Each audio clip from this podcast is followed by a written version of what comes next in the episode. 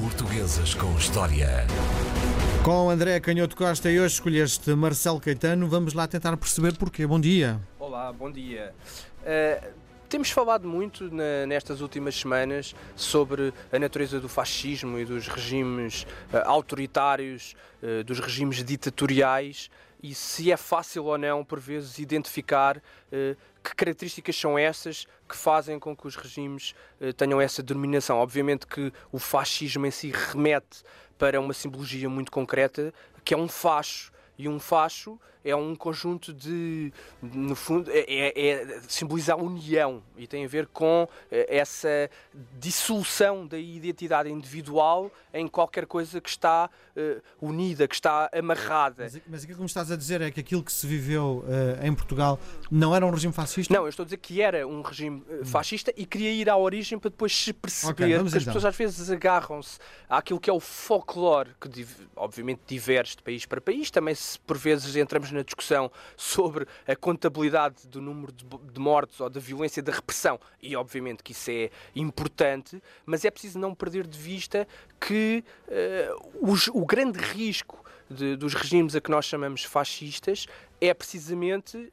Um, chegarem a esses níveis eh, mais elevados de violência e por isso é, é, é muito importante estar atento e não esperar que eles se tornem incontroláveis para então depois os denunciar ou os identificar como fascistas. Uh, no caso de, de, do Estado Novo, é nós temos de facto essa dificuldade porque normalmente nós temos por comparação o nazismo com os campos de concentração e a brutalidade e o horror do nazismo e também em certa medida do stalinismo com os gulags, quer dizer, em países com uma escala também muito maior do que a nossa e com níveis de violência brutais, e isso faz com que haja aquela tentação de olhar para os regimes autoritários ou o regime autoritário português com maior benevolência, mas é preciso também ter algum cuidado porque nós nunca sabemos se, essa, eh, se esses níveis de violência têm a ver com a natureza mais bondosa do regime ou porque não lhes foi permitido e não tiveram as ferramentas, a capacidade da organização necessária para impor esse, esse terror. Uh, no caso de, de, da personagem do, do Marcelo Caetano, é interessante porque ele aparece numa fase final do regime, do o, Estado Novo. O, o, regime de salazarista, do regime salazarista é um bocadinho uh, mais violento, muito mais violento do anos... que o uh, do marcelismo. É? Exatamente, é? e por isso é que é um bom exemplo para falarmos sobre isto. E, obviamente, muito mais violento nos anos 30, 40 e 50, de repressão muito mais forte e com muitas centenas de mortos e muitas centenas de presos e de exilados no, na fase fase inicial. Depois, quando aparece Marcelo Caetano, eh, esperava-se uma abertura, embora se estivesse em guerra colonial. Quem era este Marcelo Caetano que aparecia em 1968, quando se dá a famosa queda de Salazar no forte de, do Estoril, que depois se transforma num num acidente, uh, numa grande hemorragia cerebral e que o torna, uh, que, que, o, que o torna incapacitado para, exigir as para exercer as funções de governo e então ia chamado Marcelo Caetano. Quem era este Marcelo Caetano? Ele tinha nascido em 1906 e era alguém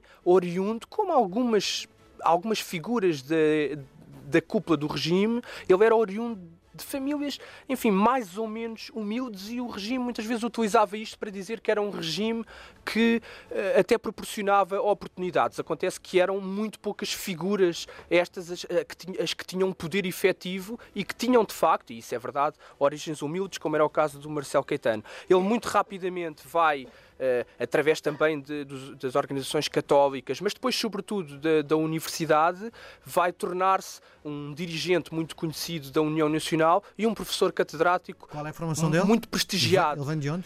Ele vem de Direito, da Faculdade de Direito de Lisboa, e faz um doutoramento que foi dos primeiros doutoramentos em Portugal de, no fundo, de ciências económico-políticas. Não havia propriamente estudos de economia científica em Portugal nesta altura, e era o direito que, eh, no fundo, eh, fazia ou proporcionava esta, esta formação em economia política. Aliás, tal como Salazar, que também, teoricamente, era eh, alguém formado em direito, mas especializado na área mais económica e da gestão financeira.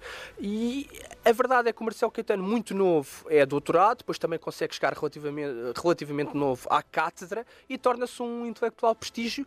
E, de facto, enfim, isto é uma questão que uh, não é fácil de analisar uh, se isto era, um, se era de facto um prestígio justificado ou não. Bem, a verdade é que muitos dos alunos dele se tornaram conhecidos. Aliás, hoje em dia o Presidente da República foi aluno do, do Marcelo Caetano, Freitas do Amaral foi aluno do Marcelo Caetano e a, a, a, a sua o seu pensamento, a sua organização administrativa foi muito importante para aquilo que é o direito administrativo uh, em Portugal. E também se pode dizer que, do ponto de vista dos estudos históricos, há estudos um, elaborados por Marcelo Caetano nos anos 40, 50, que ainda continuam a ser citados nas teses de mestrado e doutoramento de História. E, portanto, também não quero aqui uh, branquear nada. Mas a verdade é que naquilo que era o mais importante, que é a essência do pensamento político e das concepções de filosofia política, era indiscutível que o Marcelo Caetano pertencia a uma escola. Ele tinha vindo, aliás, do, do integralismo lusitano e tinha até estado próximo da monarquia, das concepções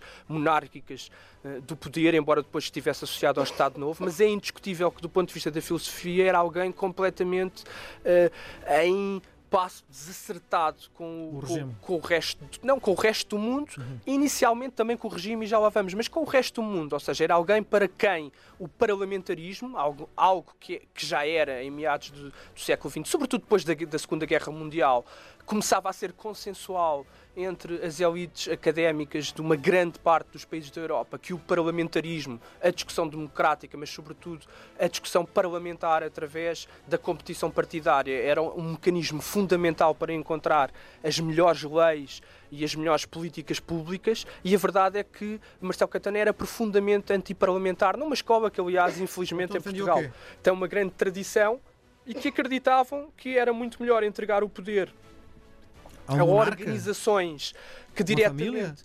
À família, há organizações, ao célebre corporativismo, há organizações de trabalho que, que comunicavam diretamente com o poder e que esses homens providenciais que por uh, cooptação interna num partido único se transformavam numa espécie de consciência moral do regime e que ao afastarem esse eleitoralismo, essa discussão sensacionalista que depois os jornais espicaçavam e que as massas, eh, no fundo, eh, condicionavam no sentido da demagogia, portanto, ao afastar isso tudo se conseguia um melhor governo. E isso como, vai acontecer... como é que ele chega ao governo? Ele chega ao governo precisamente quando uh, se dá a queda de Salazar, ele fica incapacitado e o Presidente da República, Américo Tomás, o chama, porque ele tinha sido muito importante, ele tinha sido, aliás, já ministro e, curiosamente, numa fase inicial da sua carreira política, ele tinha sido afastado precisamente por ter ideias um pouco mais liberais nesses anos 40 do regime de Salazar. Aliás, é, é o Marcelo Caetano quem fala pela primeira vez vagamente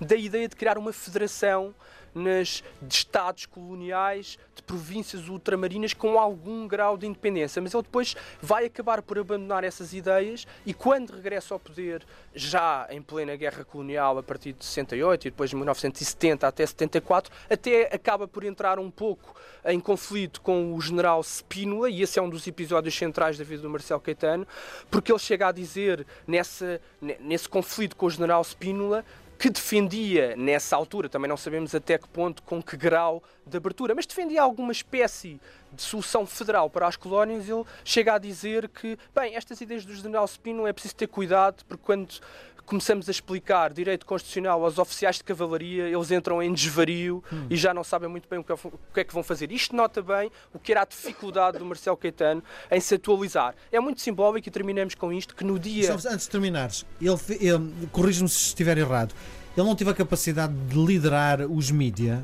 Do... Sim, ele era ele não ia à televisão todas as semanas? Sim, à, à RTP, conversas. nas conversas em família, e como uma série de, de, medidas que são tomadas naquele, nos anos 70, no início dos anos 70, é verdade que há alguns sinais de abertura que, aliás, causaram inicialmente algum entusiasmo junto à oposição. uma capacidade grande de lidar com os mídias. Sim, é? embora isso seja contraditório. E até com as massas. Ele vai, aliás, àquele célebre aplauso, o último grande aplauso do regime num Sporting Benfica em Alvalade, e que ele até é criticado por ir ao encontro das massas. E, portanto, nota-se que há essa vontade de se tornar num nível carismático, num, num líder carismático, mas não era, de facto, uh, o local onde ele se sentia propriamente em casa e isso acaba por não resultar. E a verdade é que naquele dia da Revolução, quando Salgueiro Maia, no quartel do Carmo, entra em negociações, há uma célebre frase de Marcelo Caetano em que ele diz que queria entregar o poder, recusava-se a entregar o poder a um capitão e só queria entregar o poder a um general ou a um oficial de alta patente porque não queria que o poder caísse na rua.